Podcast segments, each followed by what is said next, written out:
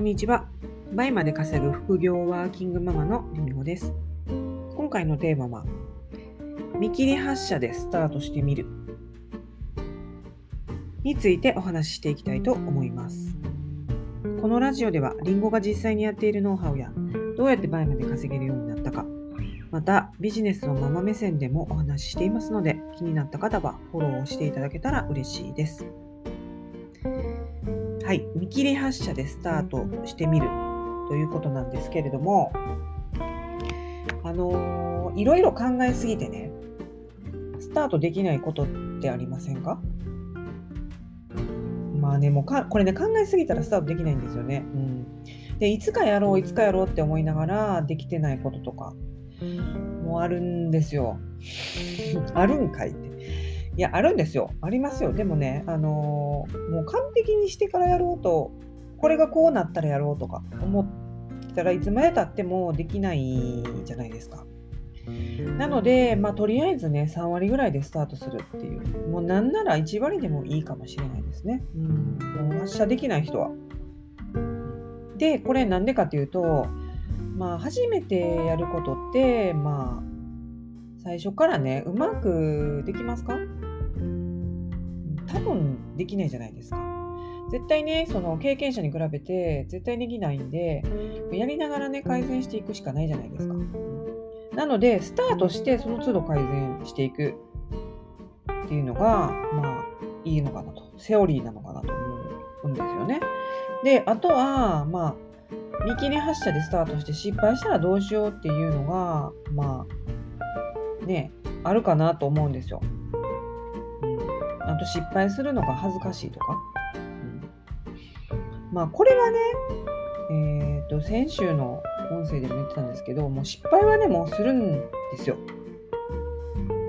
うん、これ一つの成功の裏にはめちゃくちゃ失敗はあるし、つきものですし、まあだからまあ全員してるって感じじゃないですか？全員知ってますよ、失敗は。なんか新しいことにチャレンジすると何かしらの失敗は全員するんですね。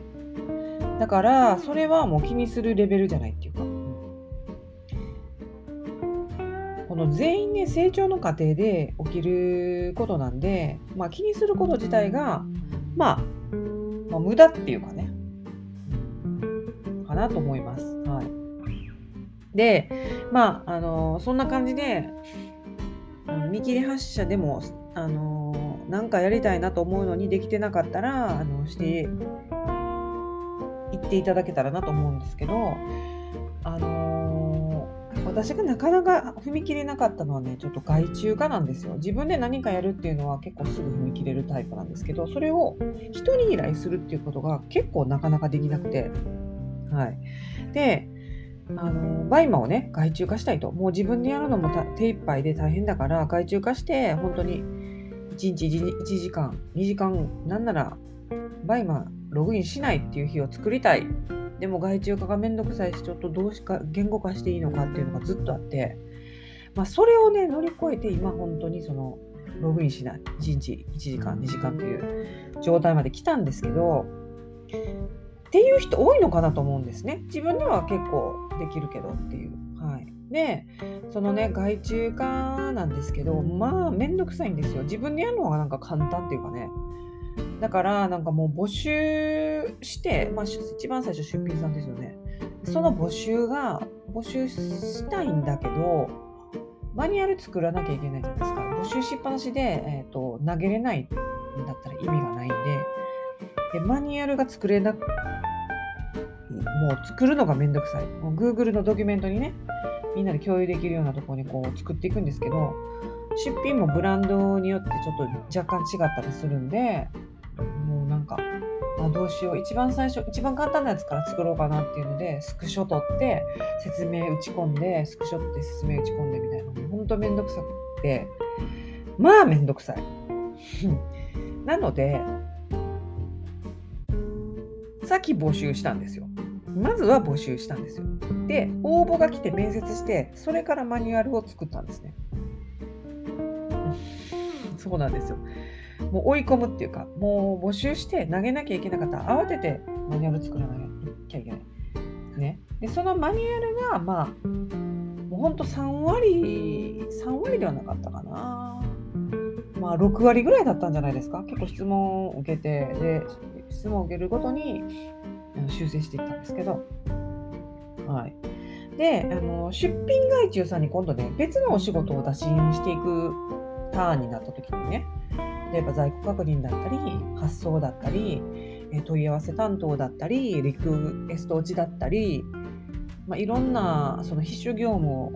外注していかなきゃいけない。その時に、えー、その時も、まずは打診します。マニュアルできてません。いきなり打診して、で、えー、やります、やりませんとかそういうのがあって、やりますって言われた、言われてから慌てて作るっていう。で、追い込まれたら、もうなんかめんどくさくても作るしかないじゃないですか。うんなのでちょっとマニュアル待ちっていうのがね当時あったんですけどで途中からもうマニュアルはねある程度作って、えーと、質問が来ますでこうやってかあそこはねこうしてくださいでマニュアルに足しといてくださいってもうお願いしちゃうんですね。マニュアルの編集権も渡して。なので、えーと、私のマニュアルはえーと、3人の秘書秘書業務は3人に分担してるんですけどその3人の全員と私があの編集できるようになってます。誰でも足せるようになってます。なんかね、結構自分の分かりやすいようにね、なんかアウトライン引いたり、あの皆さんね、ここは忘れたらあかんなっていう、私はもうバーって打ち込むだけなんですけど、あの彼女たちであの分かりやすいようにあの、すごいブラッシュアップしてくれてて、すごいいいマニュアルが出来上がってるんですね。まあ、もちろん、未だに足していってますけど。はい。なので、まあ、まずね、は見切り発車して、発車して走りながらやると。うんまあ、そしたら、まあ、意外にね、もうやるしかないんで、うまくいくんですよね。うん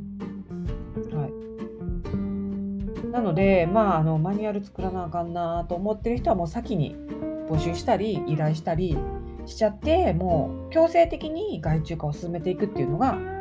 いいかもしれないですね。うん、はいそんな風にですね、え、ー、とまあご自身の見切り発車ができない方は、まあ、3割ぐらいで、まあ、7、1割でも見切り発車してみて、まあ、転びながら、怪我しながら直していくっていうのをやってほしいと思いますし、自分では、自分